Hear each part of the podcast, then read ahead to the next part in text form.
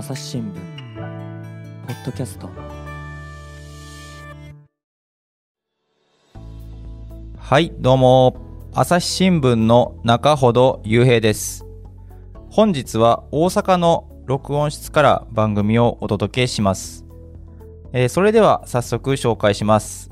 大阪のネットワーク報道本部の箱谷真二記者です。箱谷さん、よろしくお願いします。あよろしくお願いします。えっとですね、今日はあの箱谷さんに2025年開催の大阪・関西万博をテーマに話を聞きたいと思います。えっと、それでは箱谷さんよろしくお願いします。お願いします。で、あのー大阪・関西万博のちょっと説明をしたいんですけど、これは2025年の4月から10月に大阪で開催されるんですかね？あ、そうですね。場所はどこで？えっとね、場所は、えっと、夢島っていうあの人工島ですね。島です。あの、私、あの、先日、あの、子供、家族で USJ に行ったんですけど、そのそばですか？あ、そうですね。同じこの花区ですね。USJ の、まあ、対対岸というか、向かいにあるみたいなはいイメージですかね。まあ、2、3キロぐらい離れてますけど。ああ、で、あの、決まったのが、その2018年に、あの、決まったんですよね。なんか投票かなんかで。ええそうです。で、この時の記事を見ると、へえと思ったんですけど、ロシアとアゼルバイジャンに投票で勝ったんですね。あ、そうでしたね。はい。で、なんか当時の記事の見出しが、半世紀ぶりのこんにちはっていう、なるほどなっていう見出しになって、なってるんですけど、あの、箱谷さんはいつから取材されてるんですか、万博。私は去年の4月ですね。去年の4月に大阪の経済部という部署に移動してきたんですけど、まあ、それかはらですね。あの、メインテーマとして追ってらっしゃるんですかね。そうですね。あの、まあ、メインから外れてた時期もあるんですけど、はいまあ、あの、継続しては取材してます。まあ、万博だけではないですけど、まあ、いろいろ取材はしてますけど。で、あの、箱谷さん2025年に開かれる万博、楽しみですか？ズバリ。あ、楽しみですね。あ、楽しみですか？あの、それは取材してから楽しみになってきたんですか、ずっとあそうですね。うん。あ私、あの、去年の4月に、あうん去年というか2021年の4月に移動する前は東京にいたんですけど、その時はあんまり イメージがなかったんですけど。はい。はい。でもまあ、あの、2021年4月に戻ってきて、うんまあ、地元がこっちなんで、あの、奈良県生まれなんで、ああ、そうなんですね。大学卒業までこっちにいたんで、はいはいはい。あの、まあ、関西にとっては、まあ、大きいイベントなんだなっていうのを、まあ、感じましたね、取材を通じて。へえ。それであの、箱谷さんが書かれた記事によりますと、あの、この日本でその開かれる大規模な登録博っていうんですか、これは。あ、そうですね。万博は一応2種類あるんですけど、はいはい。あの、今の呼び方だと登録博と認定博っていう2種類あります、ね。はあ、で、この登録博っていうのが大きなその万博で、その1970年の大阪万博、で、2005年の愛知万博に続く、今回が3回目っていうことですかね。あ、そうです、そうです。ああ、この登録博とその、何でしたっけ？一般博？はどう違うんですか？登録博、まあ、簡単に言うとかなり大きな規模で開く万博で、はいえっ、と、認定博だと、まあ、例えば、あの、花、花博とかあったの覚えてますかね、大阪で。なんかそういう、ちょっと専門性のあるテーマですね。はい。あった、淡路島のやつですか、淡路島？大阪であったんですけど大阪であったんですか？はい。なんかそういうちょっと専門的なこういうテーマでやりますと。例えば食とか、はい。はまあ、そういうのが、えっ、と、認定博の方ですね。あ。あ、そうですね。認定博なんですね。はい。で、すみません。あの、いろいろちょっと勉強不足で、あの、恐縮なんですけど、あの、万博は、あの、国際博覧会っていうんですね。正式名称。あ、そうです。で、あの、この、えっと、何をするものなんですかね？あまあ、その名の通りなんですけど、あの、はいまあ、いろんな国が参加して開く、うまあ、博覧会ですね。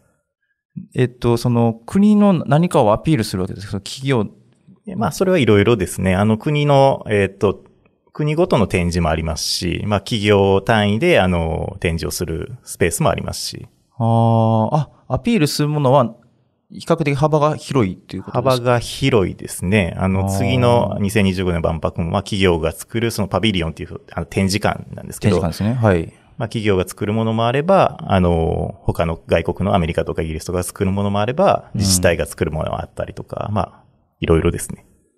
じゃあ、その、世界のその各国にとっては、その国のそういう企業であったり、そういうものをアピールする場所だから結構重要ではあるっていうことですかね。まあ、そうですね。あの、うんアピールする場にはなりますね。かなり大規模に、あの、人もたくさん来てくれると思うので。ああ、ちなみに、えっと、大阪万博はなんかこう記事によると、6400万人ぐらい集まったっていうか、まあこれ当時は過去最高っていうふうに書かれてるんですけど、この今度2025年に開かれるその大阪・関西万博もかなりの人手が見込まれてはいるんですか？えっと次は想定は2820万人ですね。あ、2820万。あ、じゃあ、と当時の大阪万博って相当多いんですね。そうですね。ああ。多分当時はまあインターネットとかもそんなに発達してなかったんで、まあいろいろ情報を集めるためにこう、現地に行くと、万博まで行くっていう人が多かったんじゃないかなと思います。あ今のその箱谷さんのあの説明を聞いて、当時の万博ってやっぱりそれだけ意義が大きいですね、そうやったら。やっぱり。そうですね。はい。今って確かに、あの、インターネットも発達してて、どこの国でどういうのが、あの技術の進歩とかっていうのが連日わかると思うんで、で、なかなかそのみんなが一堂に会してそういうのをアピールする場っていう、いうのは、あの、過去に比べるとなんか意義が薄まってんのかなってちょっと思ったんですけど、そうですね。あの、私もそう思います。結構万博は、あれですね。まあ、意義がこう、かいろいろ時代によって変わってると言われてて、へえなんか。最初に開かれたのがロンドンなんですけど、1851年。うわ、そんな昔なんですか？そうですね。だはあから何年前 ?170 年前ぐらいで。ええええそうですね。まあ当時はあれですね。なんかその自国のこのなんか技術力とうかん。をこう、世界に PR する、なんかこう、国力を示すみたいな。うんうんうんうん。国威発揚型みたいな、そういう言い方をする人もいますけど、それすごいわかりやすいですよね。うん、わかりやすい。ね、当時はやっぱり、はい、そういう色合いが強かったと言われてますね。ああ、それがどういうふうに変遷してきてるんですか？で、まあ、それが、えっ、と、徐々に、えっ、と、変わってきてて、最近だとうん、課題解決型って言われることが多いんですけど、課題解決型っていうと、たどどういうこと ?SDGs とかそういうのに絡んでくるんですかそうですね。そうです。なんかその世界の課題を、あうの、話し合う場というふうに、まあ、位置づけて、まあ、世界のいろんな人が集まってきて、えっ、と、そうですね、SDGs とかの話し合いをしたりとか、あと、まあ、その課題解決につながるような展示をしたりとか、っていうはあ色合いが強いと言われてます。ああ。じゃあその展示はもちろんそうなんですけど、まあ、し首脳とかも来て、会談もそういう場でもあるんですか？話したり。あ、そうですね。やっぱ各国のあの、うんえっ、と、いろんな方がいらっしゃると思うので、はい、そういう、まああの、話し合いの場にもなりますね。ああ。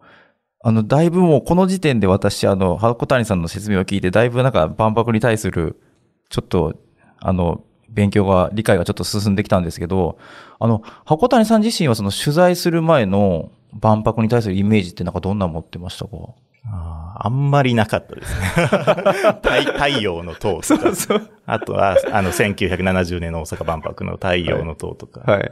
あと人間洗濯機とか有名ですかね。あ、あの、女性の方が入ってて、なんか洗って、あ、そうです、やそうです。なんかこう、えっと、泡が超音波で発生するらしいんですけど、なんかその気泡で体を洗うみたいな。うん。えー当時の産業館っていう、あの、今で言う、あの、パナソニックですね。ああ、はいはいはいはい。の、えっと、企業のパビリオンで、まあ、展示されたと。ああ、あれは産業の製品だったんですね。あごめんなさい。ちょっと忘れましたけど、そういうねはい。まあでも展示をしたのは、あの、産業ですね。うんはい。あの、そういう意味では、まあ、太陽の塔とか、まあ、レガシーが残ってて、まあ、大阪万博は、まあ、せ成功したとはい、という評価にはなってるんですか？今のところは。そうですね。まあ、当時だと過去最大の人数を集めたっていうのもありますし、まあ大阪の人にとっては、やっぱりその成功体験として、まあ、あの、位置づけられてるんだなという印象はあります。うん。やっぱあの、岡本太郎とかの展覧会とか大阪で開かれたらすごいですもんね、あ人気が。そうですねやっぱあの時の、そういう大阪の人たちの、なんていうんですかね、になってるんかなとは思いましたね。で、あの、取材後の万博に対する印象はどうですか？あそうですね。まあ、正直まだあの、関西以外では盛り上がりが まだ欠けてるかなという印象ですけど、まあ関西にとってはまあビッグイベントですね。まああの、ということでまあ期待が大きいんだなっていうのを感じてます。あの、関西で結構盛り上がってますか？うん、徐々にですね、私があの2021年4月に来た段階では、まあそこまでって感じでしたけど、はい、徐々に盛り上がってきてるかなというぐらいです。ああ、じゃあ、あのー今日は12月に収録してますけど、1年ちょっとでだいぶ徐々に徐々に来てはいいますか？やっぱり。あそうですね。いろいろあの、発表され、まあキャラクターが決まったりとか、うんあとあの参加国ももうかなり表明して、あの、140以上の国が、国と地域が参加するっていうのが決まったりとかで、うんまあ、動きが出てきたんで、うんまあ、徐々に盛り上がりつつあるかなっていう印象はあります。はあ。まだそういう段階なんですね。それぞれあの、参加国とか地域とかが決まってきて、それぞれ準備、あの、参加国とかが準備し始める段階なんですね、まだ。あそうですね。あの、パビリオンの建設自体は2023年の4月ああ。以降ということなので、あ、そうなんですね。ちょっとコロナがあって遅れてるっていうのもありますね。あ、そそうなんですねそう。ですね。けどまあ、予定通りには開けそうなんですか？一応。うん、まあ一応、まああの計画、まあそのパビリオンの建設を、あの2023年4月から始めるっていうのは、まあそのうんうん。2020年に出したあの基本計画に書かれてることなんで、まあうん。今のところは、はい、計画通りではあるかなという、と思います。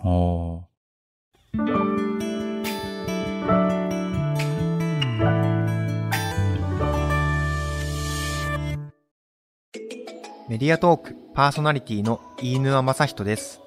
ニュースの現場からお聞きの皆さん、朝日新聞ポッドキャストには他にも番組があるってご存知ですか？メディアトークではメディアの今、そして未来について言葉を交わします。どうしたら皆さんに情報をお伝えできるのか、何を伝えるべきなのか、コンセプトはあなたとメディアの未来をつなぐ。過渡期の今、一緒に考えてみませんか？アプリからメディアトークで検索してみてください。あの、さっき箱谷さんが、あの、おっしゃってた、あの、大阪万博1970年の、の時は、まあ、太陽の塔であったりっていうのがすごいパッと浮かぶんですけど、2025年に開かれるその万博の売りっていうんですかね、なんか空飛ぶ車とかがなんかどうしてもなんか、それだけの印象って言ってもいいかもしれない。今のところはいいかもしれないんですけど、なんか売りがあるんですか？次の万博。そうですね。今のところ確かに一番売りになりそうなのは空飛ぶ車かなと思いますう。んまあ、ただその、まあ、海外のパビリオンとかのこう、えっ、と、建設が始まって、うんまあ、具体的な、あのー形とかが見えてくればまた変わってくるんでしょうけど、うん現時点ではやっぱり空飛ぶ車が一番注目されてるかなと思います。はあ、この空飛ぶ車って本当に車が空飛んでるんですか？いえ、えーっとですね、これはですね、あのーあまり形の定義はないんですよ。あの、ヘリコプターみたいなのもあれば、こう、翼があるやつもあるんですけど、どっちかというと、こう、概念的な話というか、あの、あの、へえっ、と、空を、まあ、そはい。自動車のように気軽に、こう、ええ。使えるようになるというものですね。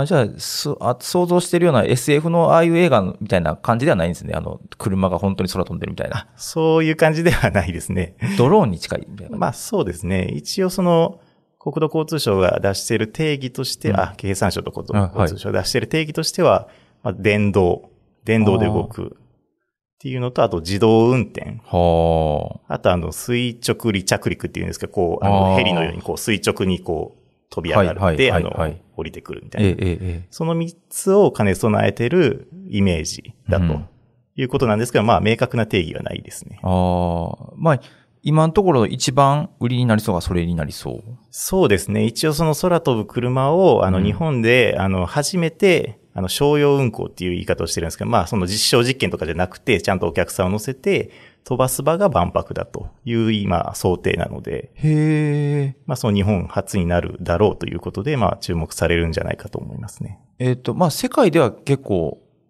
あの、出てる技術ではあるんですか？そうですね。世界では、あの、万博より先に、あの、商用運行になっていくだろうと思われますね。そうなんですね。はい。あ、じゃあこの万博で初めて、世界で初めてっていうことにはならない。世界初にはならないと思いますけど、まあ、日本ではまあ、あ一応そういう、あの、初めての場として想定はされてます。今の現段階では。あ、そうなんですね。え、これ、例えばなんですけど、大阪からどっかに行くとか、そんな感じなんですか？あそうですね。今、あの、まだ決まってないんですけど、一応その8ルートぐらいは検討はされてますね。えっと、会場の夢島から、うん。あの、関空に飛ぶとか、うん。あと神戸空港に飛ぶとか、うん。まあいろいろ考えられてるんですけど、うんちょっとどこまで実現できるかはちょっとまだわからないですね。はあ、そんないっぱい乗れるもんでもないでしょうしうね。ん、そうですね。はあ。で、あの公式キャラクターの脈々ですか？はい。あの、なんか、まあ、気持ち悪いっていうようなコメントもあったように記憶してるんですけど、はい。あれのイメージもなんかあるんですけど、はい。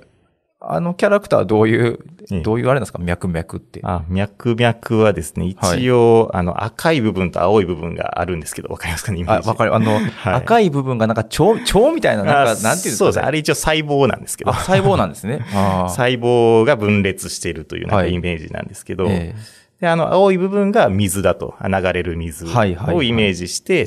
作られたとうん。いうキャラクターですね。うん、うん、うん。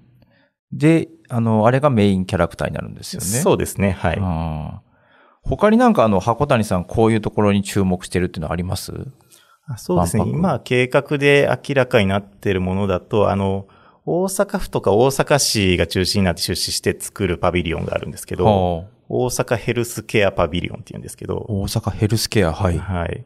それは、あの、えっとですね、なんかアンチエイジングライドっていう、なんか乗り物を整備するらしくて、アンチエイジングっていうことは、はい。わんわ廊下のなんか止めるやつですあか止めるというかですね、あの移動中に、こう、うん。乗り物にセンサーがついてて、うん。なんかそれでその乗った人の健康状態とかをなんか自動的に判断してくれると、診断してくれると。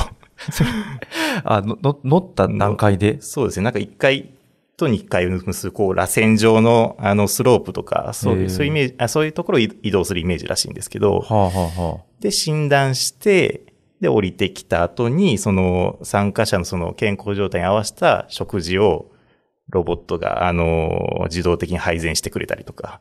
そういうレストランを作ったりとか、その健康状態にあ合わせたアドバイスをする、あの、コーナー、アンチエイジングのアドバイスをするコーナーを作ったりとか、なんかそういうのを想定してるらしいですね。ああ、それは、ん流流れながらできるっていうことですか、うん、と思います。まあ乗り物で、あの、乗ってる間に診断してくれるっていうイメージらしいですね。はあ。それは面白そうですか？うん、と思ったんですけど、今現段階で明らかになってるのでは面白いかなと思ったんですああ、そういうことなんですね。ね。で、あの、やっぱりあの、万博最近のやっぱニュースで言うと、やっぱり費用のところですよね。やっぱりすごい注目を集めてるのが。そうですね。えー、どうしてもその、まあ、箱谷さんも結構、あの、書かれてるんですけど、この、その開催費用が膨らんでるんですよね。あそうですね。うんえっ、と、まあ、いろんな、あの、費用があるんですけど、はい。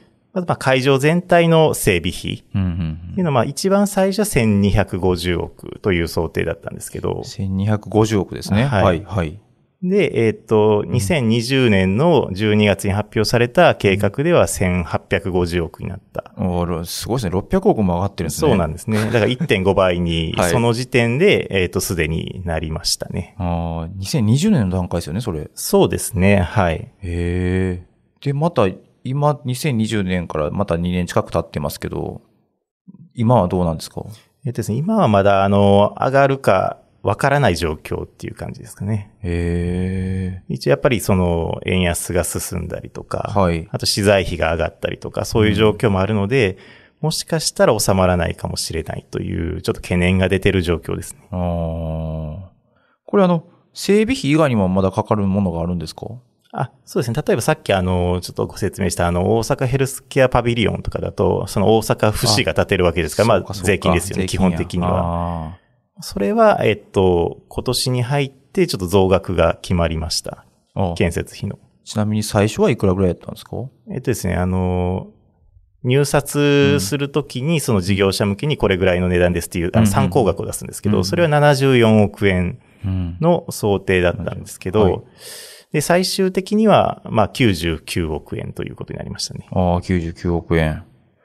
この、うん、なかなか何十億円とか何千億円って聞いても、この庶民の感覚からすると、これが高いのか安いのかっていうのが、なんともあれなんですけど、あの、箱谷さんからが取材してて、この額っていうのはどう見られてるんですか？印象としてでもいいんですけど。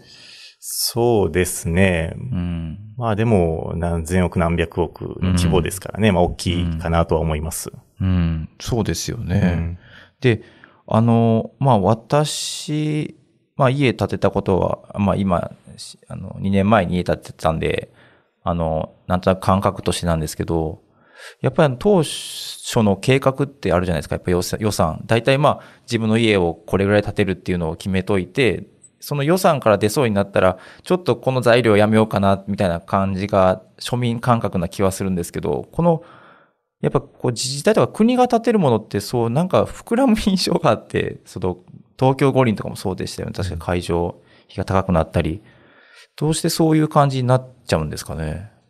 ああ、そうですね。やっぱりその、例えばさっきの大阪ヘルスケアパビリオンとか74億円で、うん。まあ、あの、入札、あ募集するわけですけど、うんでもまあ、事業者側が、いや、さすがに、まあ、資材上がってるし、まあ、無理だってなってくると、まあ、あの、その、それ以上の額を提示してくることはやっぱりあり得ますよね。ああ。かといって、資材の、まあ、安いものを使って、なんていうんですか、その見てくれがあんまりに悪いものになってもダメってことですよね、多分。そうですね。ただその大阪ヘルスケアパビリオンに関しては、うんまあかなりこの設計の変更をしてるんですけど、屋の屋根のガラス素材をちょっと変更したりとか、はあ。当初最初事業者が提案してきたのは195億だったんですよ。おー。すごい額だったんですけど、ね。そこからまあ屋根の形を変えたりとか、うん。まあその設計の変更をして、まあ最終的に99億に落ち着いたと。あそういう経緯ですね。その、そのパビリオンってあの、イイメージ図でよく出てるやつですか？あそうの、です記事とかであの、透明の屋根が張ってあって、なんか近未来的な感じですよね、あなんか。そうですねはい。まあ、ああいうものを、確かにそうですよね。こだわり出したらきりないですよね。うん確かに。そうですね。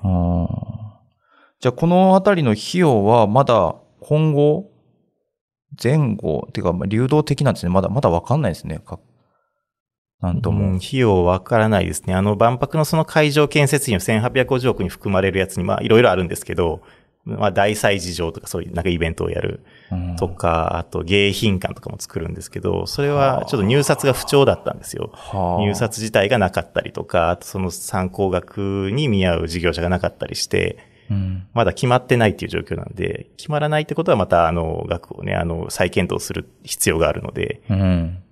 まあ、もしかしたらその1850億に収まらないかもしれないですよね。あーあ、要するにこの額じゃできないっていうことで、その入札がないってことですか？まあそうですね。それもありますね。はい。入札自体がなかったのもありますね。で、あのーそれぐらいお金をかけて開く価値っていうのは、2025年のその万博なんですけど、どういうところにあるんですかね、それだけ。まあ、やっぱりあれですね。あの、2820万人が来ると一応想定はしてるので、あその経済波及効果、あの、来た、うん来てくれた人が消費してくれたりとか、あの、いろんな観光地に行ってくれたりとか、うん。それによるまあ効果は一応2兆円ぐらいあるんじゃないかと言われてるのあー2兆で、はい。まあ、そういう経済効果を、まあ、うん期待できるっていうのは、まあ一つありますよね。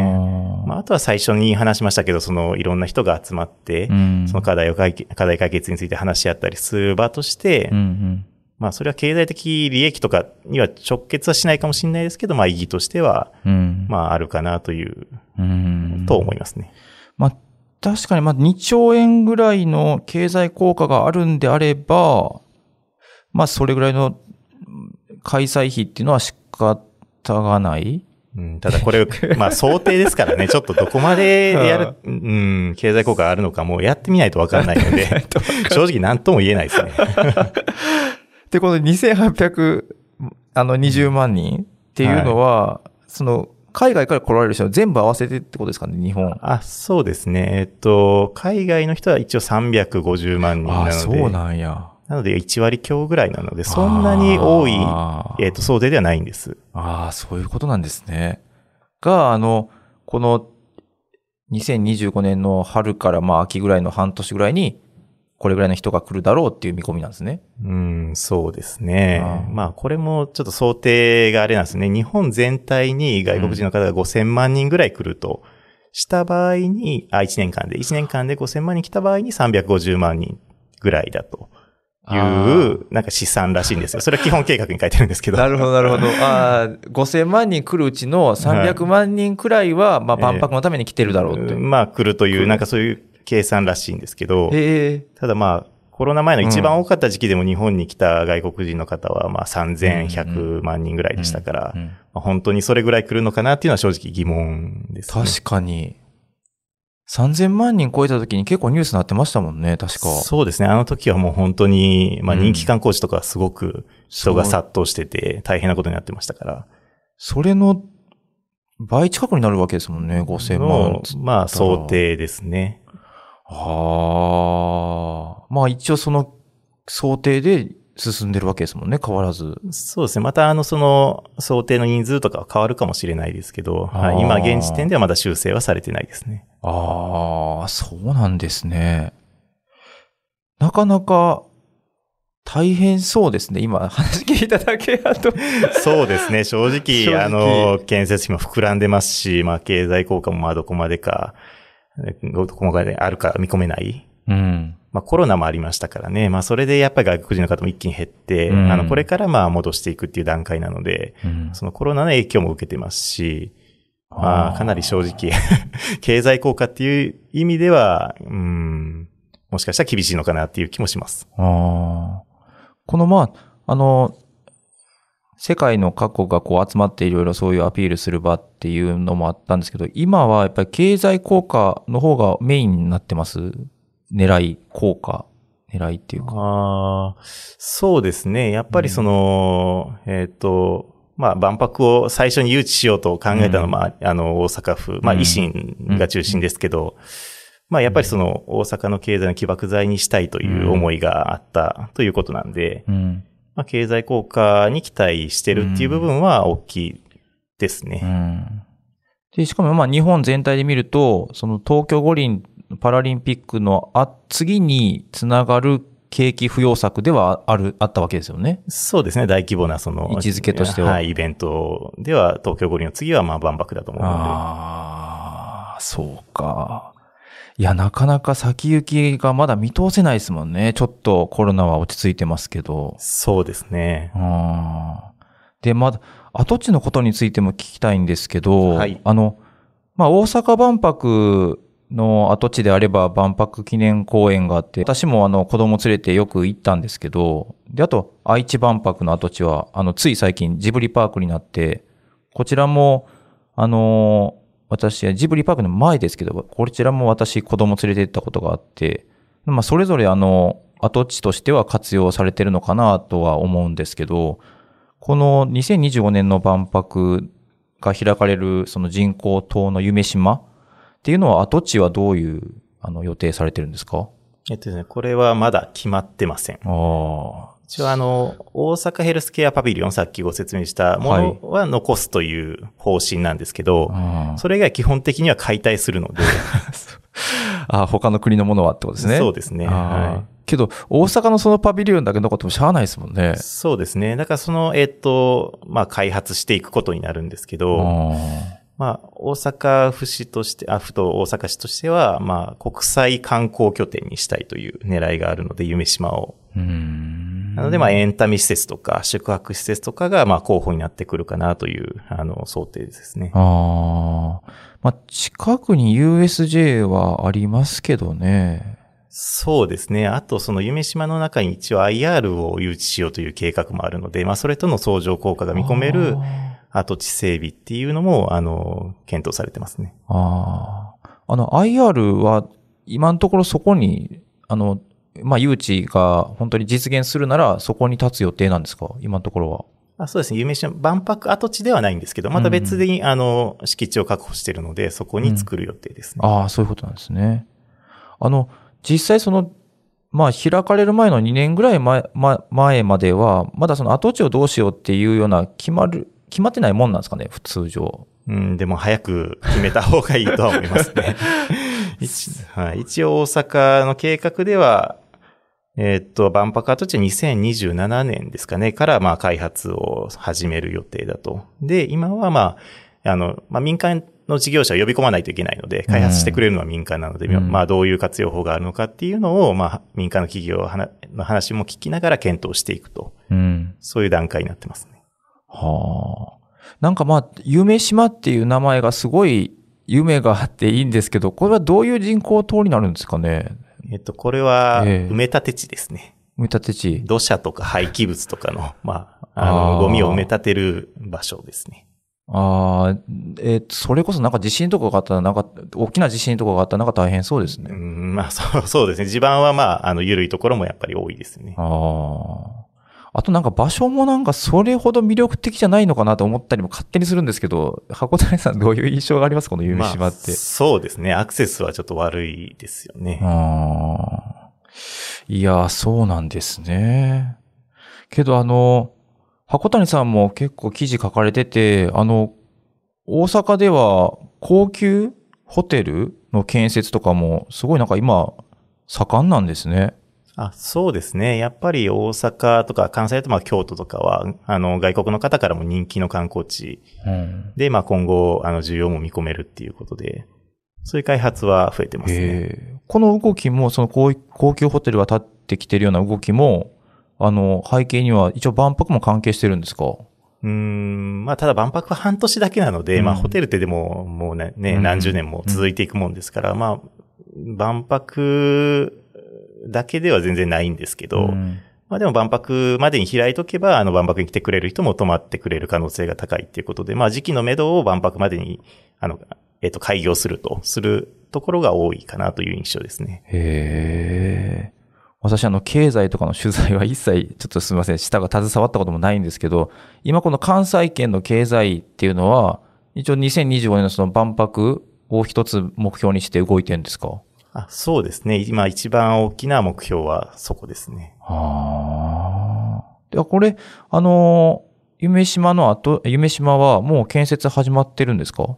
今はですね、あの、土地の造成工事、整地工事ですね。土地をこう平らにしたりとか、っていう工事をやっていて、うん。で、あの、2023年4月から、まあ、パビリオンとかの建設を始めるっていう感じですね。うん。まあ、当然なんか、あの、移動手段も整えられるんですよね。多分そこまでの。あ、そうですね。今、現時点で夢島に行くルートは北側と南側と、あの、陸路では一つずつしかないので、うんうんうんうんはい。あと、夢島駅っていうのを作って、あの、中央線っていうあの地下鉄があるんですが、それを延伸して、まあ、行けるようにするという計画がありますね。ああ、やっぱ相当いろいろお金は動きますね。やっぱりすごいですね。うそうですね。ん。で、あの、つい先日あの、箱谷さんあの、12月ですね、あの、記者解説で、あの、今後の見通しとかを、あの、書かれてましたけど、その、改めてあの、今後の見通しとか、その、箱谷さんが、その、注目してほしいこと、この万博で今後、そのあたりちょっと最後に説明していただけますかね。あはい。えっと、そうですね。うん。やっぱりあの、2023年の4月から海外のパビリオンの姿がまあ徐々に分かってくると思うので、やっぱりあの、独特のあの、形をしてたりとか、あと展示もまあ面白いのをやってくるっていう可能性も当然あると思うので、そういうあの、どういった展示がされていくのかっていうのはやっぱりあの、注目かなと思いますね。ああ、確かに国の個性とかすごい出そうですね。そうですね。あの、1970年の大阪万博だとあの、アメリカ館だと月の石が展示されたりとか。ああ、そうかそうか、月の石や。そうですねで、ソ連だと、あの、宇宙船のソユースっていうのが、あの、展示されたりとか、まあ、そういうこともあったんで、まあ、今回どういうものになるかわかんないですけど、ああ、確かに。月の石とかすごかったですよね、行列が確か。行列がすごかったらしいですね。ああ、そうか、そうか。そうですね。で、あの、記者解説の方ではですね、やっぱりあの、まあ、こう、注目しておいて、その税金投入に本当に見合うものなのか、早めに再検討が必要だっていうこともおっしゃってるんですけど、やっぱりそういう見方もやっぱり必要だってことですよね。まあ、そうですね。うんやっぱりこの万博をこう、どう生かすのか。うんうんうん。まあ、さすがに今から中止っていうわけには当然いかないので、だからこの経済、ちゃんとその税金に見合う形で、そのね、あの、例えば中小企業の展示、まあいろいろできるように、あの、充実させるんですけど、その中小企業がそのビジネスを拡大できるように支援したりとか、うん。まあそういういろいろその万博の活かし方っていうのはあると思うので、それをやっぱりしっかりと、あの、再検討というか、まうん。あ、改めて検証するというのは、まあ大事かなというふうには思います。はい。ありがとうございます。いや、あの、本当に、あの、私、万博のことをあんまり知らなかったんで、本当に勉強になりました。今日忙しいとこ、ありがとうございました。ありがとうございました。